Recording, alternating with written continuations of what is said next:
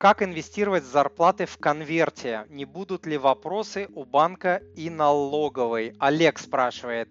Олег, супер вопрос. Его мне часто задают клиенты на консультациях.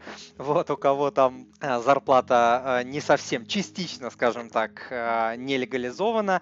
Вопросы такие появиться могут. А, сейчас их никто не задает, брокер не задает, а, налоговая не задает, но такой вопрос может возникнуть через год, два, три, пять и так далее. Вы же планируете, надеюсь, инвестировать в долгую на 5, на 10, на 15, на 20, на 30 лет, как делаю это я.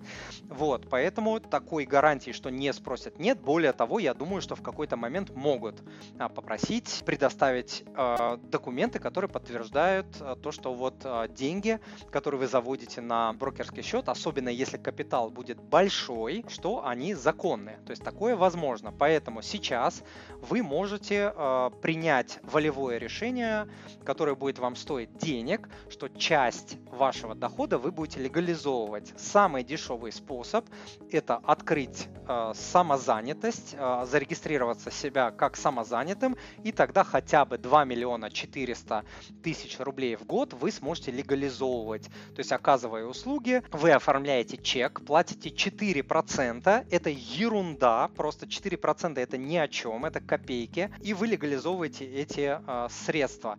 И потом, в случае чего, по крайней мере, вот на эти 2 миллиона 400 в год, я просто не знаю ваших масштабов, может быть, для вас это э, много, да, для вас это э, прилично, и вам этого хватит. Тогда вы всегда можете сказать, вот чеки, вот я оказывал услуги, вот я заплатил налог, все в порядке. 4% это не 13, 15%, никаких взносов платить по самозанятости не стоит, только 4% и все. То есть это уникальная, офигенная а, система, законная, белая. Это не отмывание никакое, это прям законная белая возможность, которую государство в России а, дает малым а, предпринимателям, частникам и так далее. Надеюсь, я ответил на ваш вопрос. Дорогой друг, если то, что вы услышали, было для вас полезным, то, пожалуйста, подпишитесь на мой канал, оставьте отзыв на iTunes или в Google подкастах, или просто пришлите мне электронное письмо с вашим отзывом. Я читаю все отзывы лично.